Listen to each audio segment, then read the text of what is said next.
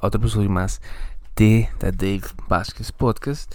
Y para hoy, el episodio de hoy, vamos a estar hablando sobre los indecisos, los famosos indecisos que muchos los medios nos quieren vender eh, en sus narrativas, en sus canales, de que hay una narrativa de que los indecisos son los que van a formar mm, o los que van a tomar parte para estas elecciones en Costa Rica en el 2022 y los que van a ir decidiendo sobre quiénes van a llegar a el poder ejecutivo.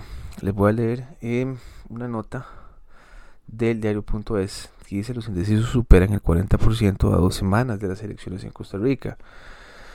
Dice, el porcentaje indeciso a dos semanas de las elecciones en Costa Rica alcanzó el 41% y ningún candidato se acerca al apoyo necesario para ganar la primera ronda. Reveló este miércoles una encuesta del CIEP, eh, que es el, Centro de Investigación y Estudios Políticos de la, de la Universidad Estatal de Costa Rica. El estudio realizado entre el 19 y el 20 de enero, poco más de dos semanas de las, de las elecciones, eh, muestra que a pesar de que el 87%, 87% muestra dispuesto a acudir a las urnas, los indecisos se mantienen por encima del 40%, como ha ocurrido en todas las mediciones hechas por el CIEP durante los últimos años. Em, la encuesta detalla que hay más indecisión por quienes van a votar entre las mujeres, 42%, que los hombres, un 39%, y que por el rango de edad, donde hay más indecisos en los jóvenes, de 18 y 34 años con 48%. El CIEB explicó que la decisión del electorado se ha convertido en uno de los temas sobresalientes de las encuestas, tanto en el proceso actual como en los del 2014 y del 2018, en los que triunfó, perdón, en los que triunfó el centro izquierda, Partido de Acción Ciudadana, de manera sorpresiva. Yo creo que de manera sorpresiva no, porque en segunda ronda muchos de los medios quisieron y eligieron un candidato para, para votar. Dice que el CIEB explicó que la encuesta divulgada este miércoles, que es la última que el centro realiza para esas elecciones, el 40% de los indecisos dijo que postergará la decisión del voto hasta la última semana. El 25% lo hará hasta el día de la elección. El 16% tomará la decisión durante la próxima semana. Y un, un 11% indicó que no saber en qué momento definirá su voto. Para ganar en primera ronda es necesario obtener el 40% de los votos válidos, que parece muy difícil ya que ningún aspirante alcanza siquiera el 20%. That's a fact. Eso es un hecho. Tendría que ser un uh, super candidato que amarre un millón de votos. Dice que el expresidente José María Figueres eh, es quien a con 15%, seguido por la ex vicepresidenta Lina Saborío del Partido Unidad Social Cristiana con un 13%. Después, el predicador evangélico y periodista Fabrizio Parado. No sé por qué siguen diciéndole predicador evangélico. Eh, pero bueno, de el Partido Nueva República con un 10%. Y el diputado José María Villalta con un 7,6%. Para este proceso electoral hay inscritos 25 candidatos presidenciales, de los cuales 19 obtienen un apoyo inferior al margen del error a la encuesta que es 2,8%. La encuesta se aplicó el 19 y el 20 de enero con entrevistas a personas mayores de edad eh, por línea telefónica celular a las 7 provincias, a las 7 provincias del, del país. El nivel de confianza es del 95% y el margen de error de 2,8%. Eh, el próximo 6 de febrero estarán convocados a las urnas 3,5 millones de costarricenses para elegir al presidente y los 57 diputados de la Asamblea Legislativa para el periodo 2022-2026. Um, bueno, lo que siempre he dicho yo es que, por ejemplo, aquí en Costa Rica hay mucha progresiva. Eh, hay una agenda progresista muy grande de, a la izquierda que resulta que para esas elecciones se ha vuelto bastante confuso, se han vuelto bastante indecisos.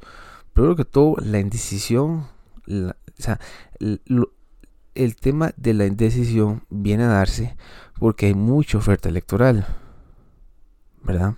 Si estuviéramos en Estados Unidos no hubiera ningún tipo de indecisión, porque son primero las, las, elecciones primarias del Partido Demócrata o Republicano, y después de ahí salen dos, dos contientes, dos personas finales, y usted vota por el Partido Republicano o por el Partido Demócrata.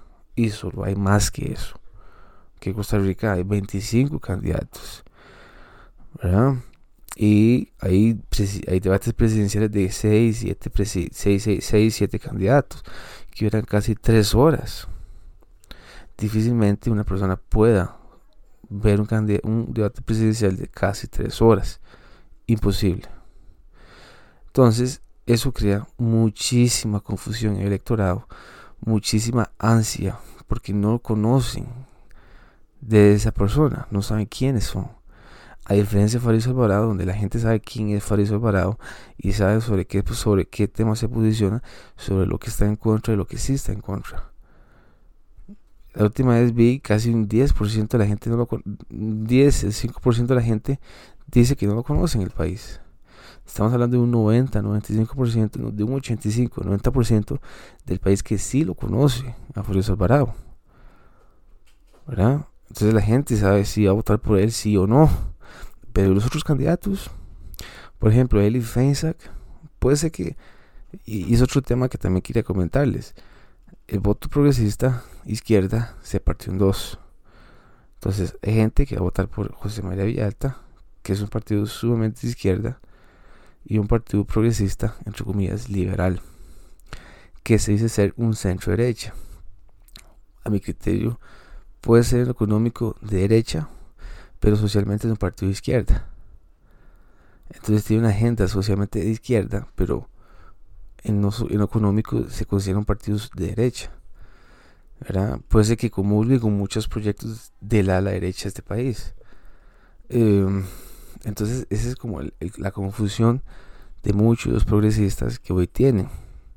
Otra cosa, hay demasiados partidos liberales que no se saben sobre qué se están apoyando, sobre qué bases apoyan. Yo personalmente, Malabasi, ok, puedo decir que es un partido de derecha, que es el partido que creó Voto Guevara. Eh, Natalia Díaz, puedo decir que es una chica conservadora, liberal también. Eh, el como le estaba comentando, ha sido un candidato donde la progresista ha sido más simpatizante con él. Les gusta más. Es alto, habla bien, intelectual, viste bien. Entonces, eh, creo que es el candidato perfecto para el progresismo. ¿Les gusta? Yo personalmente siento que el es un partido, el partido de él es liberal progresista, no puede ser un, liberal, un partido de derecha. Por su liberalismo sí puede ser de derecha, pero socialmente tiene una agenda de izquierda. Entonces, vean que es aún más confuso para el electorado. Um, después tenemos por Fabrizio Alvarado, que la gente conoce quién es Fabrizio Alvarado y es de derecha. Okay. Entonces hay gente, yo no voto por él, pero los demás no saben, no saben, sinceramente no saben. Rodrigo Chávez, puedo decir que, ese carajo habla bastante bien, muy bien, habla muy bien él, pero socialmente no sé sobre qué se posiciona él. No sé qué, cuál es la agenda de él. Económicamente habla muy bien y creo que es un carajo que sabe muchísimo y que podría poner muchísimo orden en la administración pública. Cosa que Carlos Alvarado nunca ha hecho. Nunca lo hizo en cuatro años. Veamos que gobernó del 2018 a 2020. Llegó el COVID. ¿Y qué hizo? 2020, 2021. ¿Qué fue lo que hizo? Se dedicó a, meramente temas de COVID. Um, bueno, y de todo el marchamo también. Entonces, eh, a ver qué pasa. Creo que mm, la progresividad está un poco confusa. El voto se va a diluir bastante, bastante se va a diluir. Vamos a tener una asamblea legislativa con mucho pluralismo ideológico, pero eso tampoco indica que, que no vaya a haber una agenda entre izquierda y derecha, porque al final de acabo en eso van a terminar. Hoy en día la política es una política de izquierda y derecha y ya, más que eso. Eh, se ha vuelto muy radical, muy radical, muy, perdón, se ha vuelto la política muy radicalizada, donde no hay centro, no hay centro izquierda, no hay centro derecha. Por más que los expertos vengan a mí a decir que sí hay centro. Y pues, no, para mí no es posible. No es posible. Em, veremos a ver cómo se va desarrollando. Creo que son dos semanas bastante calientes. esta y la otra semana, donde son los últimos debates del 6 y del 7, aquí en Costa Rica. Eh, desde que se quebró el bipartidismo mm, en el 2014, eh, ha hecho que la gente se llegue a confundir más. 2014 eran dos opciones, o Johnny Araya, seguir con el liberalismo, o seguir con otro partido y ver qué pasa. Creo que igual fallamos. Un pack bastante izquierda con Luis Guillermo Solís. Y en el 2018 fue aún peor incluso. Fue aún peor porque no metieron un presidente que mm, bastante débil. No ejercía como esa como esa potestad como esa lideresa. Se escondió muchísimo. Veremos a ver. Y lo que necesita este país es alguien que venga y ponga bastante orden eh, igual va a haber muchísima muchísima gente que no le vaya a gustar.